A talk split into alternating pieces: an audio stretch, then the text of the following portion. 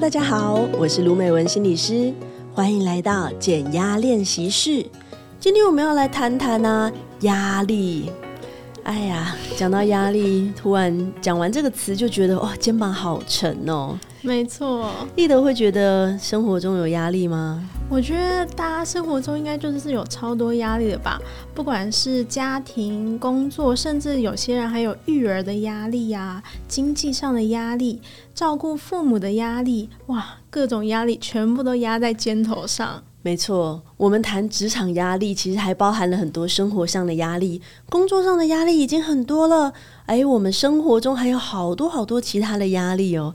讲到压力，对现代人来说简直家常便饭，好像你没有一点压力，朋友聚餐的时候都不知道聊什么了，根本就没有人没有压力吧？是啊，但面对压力啊，它有点像压在我们身上的巨大的石头，或是巨大的包袱。面对压力的第一步骤，我们一定要先觉察，因为觉察是改变的第一步。你的压力跟我的压力可能是不一样的哦，所以我们要先搞清楚这个压力是什么。例如说，对我来说，诶，我的压力可能是管理上的压力，我的压力可能是时间太满的压力，诶，我的压力还有我自己身体健康的压力。诶，一德觉得最近有什么样的压力啊？哦，我觉得主要还是工作上的压力吧，专案的压力，然后截稿的压力，采访的压力，还有越来越多了，各式各样的琐事需要处理的这种压力。对啊，那我们把这些压力啊拆分开来，有点像我们收到一个好大的包裹，我们要把它拆分开，看看里面分别有什么。面对压力，我们首先要先拆分成内在压力源跟外在的压力源。所谓内在跟外在的分法，外在是指来自外界的，例如说截稿日期，嗯、这明显就是来自外界的嘛。对。那例如说我自己，我对我身体健康的要求，这就是来自内在的啊。好像别人也不知道我身体到底怎么样，是我自己会觉得啊，我希望我身体健康一点，我希望我可以去运动，这是来自我内在的压力。有些人外在压力比较多，有些人内在压力比较多，每一个人是不一样的哦。大家可以想一想，你是内在压力比较多，还是外在压力比较多呢？内在压力常常是自己给自己的压力，或是自己给自己设的好多好多目标跟标准。那外在压力则是我们面对的外在，无论是工作或是生活上，它给我们造成的压力。那回到这个压力的内在跟外在。如果我们能把它做好区分，我们才有办法做下一步。如果可以啊，我建议大家可以有一个记事本，或者是你可以有一个手机的备忘录，可以有一个专门的地方，专门帮自己建立压力记事本。有一些伙伴会跟我说啊，常常睡前啊，就是想东想西都睡不着。对，我也是会这样子。会这样吗？对，就是脑袋会一直在转，尤其是比如说明天有什么重要事情，就一直在脑袋盘旋不去。这个就是压力的非常重要的现象。如果你压力蛮大的，然后又蛮焦虑的。那我们就很容易会睡不着，而且睡前脑袋里面就会转东转西，这时候就会需要我们的压力记事本了。特别准备一本笔记本，或者是手机的一个备忘录。当你在睡前脑袋转不停，或者是在生活中感觉压力山大、压力袭来的时候，试着打开这本笔记本，记录一下这些压力是什么。请特别注意哦，如果你是要睡觉了，请你从床上起来，不要把压力带到床上。你在床上翻来覆去睡不着，一直想着明天的事情，请你从床上起来，到一个专门你工作的地方、写字的地方、用手机的地方，把这些事情记录下来。当你记录下来，其实你的焦虑情绪就会减缓了。根据心理学的研究哦，当你把这些压力啊、焦虑的事件记录下来，光是标明下来，我们的情绪状态就会舒缓很多了。这么神奇。是的，所以易德今天回去就可以把它列出来，感觉可以列很多哦。对，没关系，就继续列，列到你列不出来为止。列完了之后，把记事本盖起来，明天处理。把压力就封存在里面。没错，我们要有一个盖起来或是手机关起来的动作，明天处理。因为这些事情你会知道哦，你现在想东想西，其实你现在没有办法做些什么。对，你带到床上去继续滚来滚去，其实你没有办法在床上什么写稿啊什么的。对，没错，赶快睡觉才是真的。所以把这些事情先记下来，然后盖起来，躺下赶紧睡觉。如果你是睡眠比较浅，容易因为压力影响睡眠，强烈的建议睡前的半小时不要用手机。哦，会不会有点难？啊，对现在人来说应该都蛮难的吧？一德睡前都在做什么？呃，划手机，划手机是划什么？就是看一下 IG 啊，追追剧啊，嗯、听听音乐都有可能。是，如果压力过大啦，尽量不要玩手机。哦、那如果真的好难哦，我们都网络成瘾的话，用手机的时候不要接触跟工作有关的事情。哦、不要说我看 IG，哎，这个这个这个跟我的那个稿子很有关，我赶快截个图记一下。哎，我好像就是这样子。千万不要。我们就像刚刚讲到的，把这些烦恼、压力记事本，诶，在床以外的地方完成。到了床上，尽量不要用手机。如果真的不用手机睡不着，请你做一些轻松的事情，听听歌，看看可爱的，像我会看可爱的猫咪影片，或者是就是。滑滑 IG 就真的看什么朋友的照片啊，就这样就可以了。哦，不要再做什么跟工作有关的事情，做一些放松身心的事情。没错，这样他才会避免啊，让压力影响我们的睡眠。因为当我们有压力的时候，很快就影响睡眠，那睡眠又会立刻的影响我们的身心状态，所以这个是一定要去处理的。好，那如果是白天呢？你已经醒来了，或是你白天的时候在做这个压力的记事本呢？我们针对这些压力事件，你可以试着去一个一个思思考，这个改变，这个压力，它带给我们的意义是什么？压力是什么？通常我们会感到压力呀、通常都是因为改变，事情有改变了，所以我们有压力。例如说，工作有改变了，有新的任务，或是啊，我搭配的同事改变了。或者，其实好的事情也会带来压力哦。哦，为什么？我们常常以为只有坏事才会带来压力。对啊，其实好事也会哦。在台湾呢、啊，根据调查，排名第一的压力事件叫做结婚。结婚确实是蛮有压力。有没有易德身边的朋友 有没有看到？而且有些人不是会有什么婚前症候群，还婚前忧郁之类的。那你想到要处理这家庭的事情，你想到要处理各式各样的问题啊。哦我想到我都觉得好有压力哦。对，升职加薪也会有压力哦。哦，易德，如果现在升了一级，你的工作任务会变什么样子？哦，那应该会倍增的成长吧？哇，这个业绩跟任务会倍增。对啊，哇，真的是这样想想，真的是压力山大哎。越讲越有压力，这集怎么录下去？是的，所以任何改变都会带来压力哦。不管好的改变或坏的改变，我们要去关注这个压力到底是什么。刚刚我们讲写下压力事件嘛，那你就要去看这个改变是什么，它对你的生活造成什么影响，它给你带来什么样的意义或价值呢？例如说，假设是结婚好了，它给你的意义跟价值是什么？或者是如果你升职了？例如说，诶，易德，如果你给你负责一个好重要的专案，给你的意义跟价值感是什么？我觉得就是被肯定吧，被肯定的这种感觉，嗯、然后成就感，有一种赋予一个重要的责任的这种感觉。是，而且过程中可能还会有一些学习跟成长。对，没错。是，那虽然这个事件让我们压力好大，可是我们也要去看到它给我们带来的正面的意义。哦，我常常说，能力是创伤开出来的花。在这种事件之后，压力事件、创伤事件之后，我们甚至会浴火重生，我们会蜕变，甚至长出新的能力。那当我们在受苦的时候，想的这些东西就比较能撑过去了。就是感觉呃，咬牙撑过去之后，自己就会变得不一样了。是，然后你会得到某些东西，那这样你才撑得过去。再来，你也可以去观察哦，我能做些什么呢？不是说哦，压力好大，压力好大，我要扛不住压力了。我们不是用这个角度来看，因为刚刚我们讲压力是因为改变，那我们能做些什么让自己更适应这个改变呢？例如说，我现在要负责一个好重要的专案；例如说，我自己好了，我现在要新接一个很重要的课程，那我可以怎么去调试呢？去应对这个改变？我要先观察的是我的生活中出现什么改变。举例来说，我最近其实接了一个还蛮重要的工作任务，它有好多的会议要开，那好多的文件要写，我就觉得天啊，压力好大，我又不太擅长写作，还要叫我写，我就要去看它对我的生活造成的改变是：首先，其实我本来不是很喜欢写东西，要写稿了，那我要怎么去应对这个改变？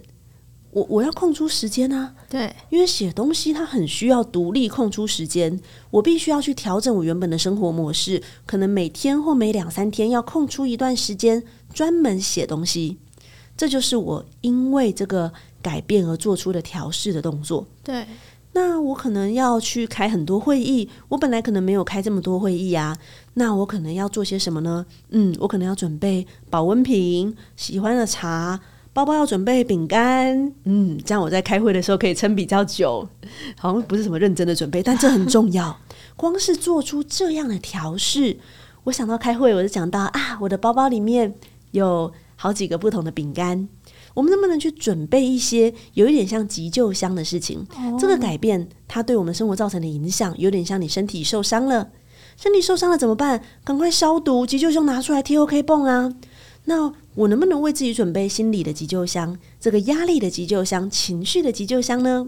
像我面对这个压力很大，因为有很多的开会、很多的会议，又很烦，常常很无聊，花很多时间，我怎么办？我的急救就是我很喜欢吃甜点，我只要在会议的时候偷吃一个饼干，我就会觉得啊，这个饼干太好吃了，瞬间疗愈。没错，那这个饼干呢，就是我的 OK 泵，就是我的急救。那对不同人来说，急救方法可能不一样。诶，易德有没有什么面对什么压力啊，面对写稿的急救方式啊？我觉得可能就是出去走一走，亲近一下大自然。可能短短的五分钟、十分钟，去附近的公园走一走，看看蓝天啊，嗯、看看绿地，听听虫鸣鸟叫，感觉就会好很多。哦，到附近去走一走，哈，对，像其实附近公园也还蛮多的啦，一定可以找到地方走一走。没错。啊，我有个同事啊，他就只要去 Seven 走一走，感觉就很棒哎。因为他小时候的梦想就是想要实现 Seven 自由哦，oh. 这好像还蛮容易达成的。对啊，对啊，像易德就会去公园走一走，那我的同事他去 Seven 走一走，回来又可以面对这些压力跟变化了。所以，各位听众朋友，你有没有属于自己的情绪急救呢？例如说，很短时间的五分钟左右，你可以为自己做些什么？你可以拿出手机看一下猫咪的影片，你可以像我一样吃饼干，也可以像易德一样，诶，出去走一走。甚至有一些人，他就在工作的办公桌上面直接泡起茶来了，这都是急救。那如果你有比较长的时间呢？例如说，你下班之后啊，你那个压力还没有解除，你会做些什么？像我自己啊，就很喜欢泡温泉。这个天气只要一转凉，我就开始想，诶，是不是该去泡个温泉了？泡个温泉，空出两三小时就可以冲去泡温泉了嘛？我就会觉得啊，整个被疗愈了，不但疗愈了，还充满了电。对啊，感觉泡温泉好像是一个不错的，甚至其实如果没有办法跑这么远，在家泡澡好像也是一个不错的选择哦。没错，我觉得我同事很喜欢在家泡澡。我想要看到他泡澡，我就想说，哎，最近是不是工作压力特别大？哦、他在减压。嗯，是的。那我们自己要准备给自己的急救箱，我们千万也不要放过身边的人。我们身边的支持系统跟资源其实是很丰富的。你身边有没有人能够陪伴你面对这个改变，或是面对这个挑战呢？例如说，你身边有没有一些朋友，你跟他讲几句废话，你就会觉得很开心？或者像有时候我跟我的家人联系，我跟我的姐妹讲讲电话，我跟我的妹妹聊聊天，我就会感觉哇，我们的感情其实很好诶，我们这个支持很棒。或者啊。跟这个好朋友骂一骂我们公司，请不要跟同事骂哦，就跟好朋友骂一骂。天哪，我们这个事情怎么有够多啊？减压哦，这样真的是蛮减压的，尤其是跟朋友抒发的时候，毕竟他也不认识你骂的到底是谁嘛。啊、或是跟朋友去吃个饭，我最喜欢做的是跟朋友一起去吃下午茶，吃那个蛋糕，哇，好开心哦！吃吃吃吃吃，非常的这个心情愉悦，就复原回来了。所以，这个情绪压力急救，除了你自己帮自己准备急救箱，也千万不要放过你身边支持的系统还有资源哦。那这个部分呢，请一定要记得，当你一受伤，你会擦药，你会贴 OK 绷，情绪心理因为压力而受到伤害的时候，一定也要赶快帮自己做一个疗愈。那讲到压力啊，有时候我们会发现哦，这个压力除了来自改变以外，这个改变一次来得太大了。一次来得太大了，超过我们能够负荷的。有一些人呢，很喜欢自己找自己麻烦，自己找自己事情，一次做太大的改变，或是太大量的事情。如果啊，你发现你压力太大，除了我们刚刚讲到可以立即做一些情绪的急救以外，我们也要针对压力这件事情去做一些处理。还记得我们刚刚讲的压力记事本，去分内外在的压力吗？我们帮自己先做好急救啦，回头来看看这个根源是怎么回事。你列出来的一大堆事，像刚刚易德列，我我我都来不及记了，一次讲了一大堆事情，对，很多。除了工作以外，你生活中还要准备什么？还要帮妈妈送个什么东西啊？朋友请你帮他代购啊？要寄一个什么明信片给谁啊？就会列出一大堆琐事，对，是的。那我们要试着帮自己减压，要减轻这个背上背好大一个包裹，背包太重，你是不是会把东西拿出来？我们背这个压力包裹太重，我们也要把压力的这个包裹列出来。例如说，你可以试着去列出你明天要做些什么，然后列一大堆嘛。刚刚易德就讲了一大堆。那例如说，我也想到还要准备蛋糕给谁啊？列出一大堆的事情。当你列出一大堆的事情的时候，请你先删掉一件事。删掉要怎么删？硬是删掉，硬删就不做了吗？你要拿蛋糕给你妈，能不能后天再拿？哦，明天已经这么忙了，诶，另外一件事可不可以大后天再做？哦，或者是你一定要去帮谁买一个什么东西，可不可以再延后？我们生活中其实有很多很多很多的事情，不是明天一定要做。或是我们在工作上可能有十件事情，但是不是有某一个东西是可以下个礼拜再做？这其实是排出优先顺序。如果我们没有排出优先顺序，我们就会一直被一大堆紧急的事情包围，会忽略真正重要的事。所以列出一大堆让你有压力的事件或你要做的事情，删掉事情，再删掉事情，可以先帮你减轻负担。尤其一定要删掉跟你无关的事情。所以就像是比如说帮朋友买代购，可能没有那么紧急。对，这种事情可能就可以先删掉，哦、或者是你可能想说，哦，要帮朋友推荐餐厅啊，或是要安排下个月出去旅游的计划啊，这个是不是可以从明天先删掉？我们就先彻底的删掉，后天或下星期再处理，这样你心里就不会一直想着下个月要去旅游，可是我一直还没有计划，你就会告诉自己，好。做计划，我下个礼拜再做。这个礼拜工作很多，我下礼拜做计划，彻底把它从这个礼拜的排程移出去。先做一些重要且紧急而且事关己的事情。没错，那有些事情你可以先把它移到后面，不要让它一直在今天、在明天一直不断的干扰你，因为这只会让你觉得压力越来越大，情绪越来越难以负荷，而且你真的也挤不出时间去做。哦，就像做旅游计划这种事，你常常想了一个礼拜都没有做，然后一直很有压力，那你不如直接把它放到下一个礼拜去，做一个妥善的规划，把事情都列出来，评估一下，删掉事情，然后评估一下删掉跟你无关的事情，然后可以把一些事情移到过几天，移到假日再做，移到可能下个星期，排出优先顺序，这样也会让我们的压力瞬间减轻。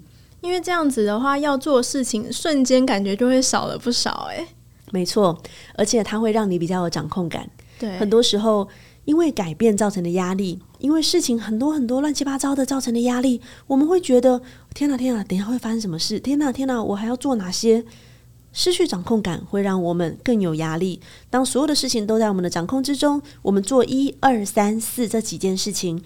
事情比较有掌控感，你整个人压力就会被舒缓很多了。试着帮自己做好压力的管理、排程的管理，你的生活真的会轻松很多。那这样子的话，如果真的是事情非常非常多的话，应该要怎么办呢？有没有办法怎么样处理？就是真的是呃，生活啊、工作啊，什么都两头烧的这种状况。是，那这个很常在非常非常忙的，例如说主管呐、啊，或是一些、嗯、我有些个案啊，是一些事业女强人啊，或者是一些创业家高管。你看他们说来删掉一件事，很不现实啊。他说什么什么删掉什么事，哪一件事情可以删掉？我一秒钟几十万上下，哪一件事情可以删掉？都都很重要，没有办法删。对，那我们听众朋友，如果你也是一秒钟几十万上下，真的没办法删，请一定要先切记，先删掉那些跟你没关的事情。嗯，有一些跟自己没关的事情先删掉，那剩下的事情还是超级多，怎么办？那没办法，只好做。有些时候啊，我们长期会处于一个高压下，或是你就会知道，好，在这个案子结束之前，我就是会压力这么大。这种时候，我们就要学一些比较专业的舒缓方式，专业的减压方式，例如说呼吸、冥想，或者是有些人有做瑜伽的习惯。其实所有的根源都是来到呼吸，呼吸的吸气跟吐气，这是我们跟世界连接的方式，是我们的身体跟外界互动的方式。所以，当你觉得压力真的很大，你会发现哦，你的肩膀是不是紧绷的？对，你的腹部是不是紧缩的？你整个人都会有点揪起来的感觉。这时候，你就要透过呼吸，慢慢把自己的身体做释放，再释放。你可以先关注自己的呼吸，是不是很快呢？先做一个最简单的练习，叫做六秒呼吸法。六秒呼吸法很简单，就算你听完我们这一集什么都忘了，请你一定要记得六这个数字。吸气六秒，吐气六秒。听众朋友也可以跟着我们一起试试看，试着做吸气六秒，吐气六秒。先深深的吐出一口气。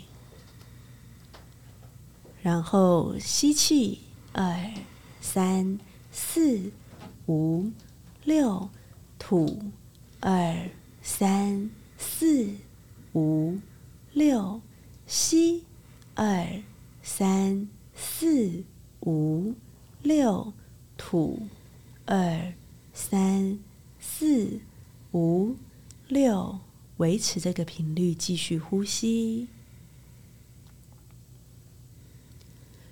我们在心中数一到六，我们继续维持，继续听我说话哦。你会发现，当你心中要数着一到六的时候，你刚刚在烦恼的事情你已经忘记了，或是它已经离你有点远了，因为你要听我说哦，一到六，呃，一二三四五六，其实你已经把事情稍微离你远一点。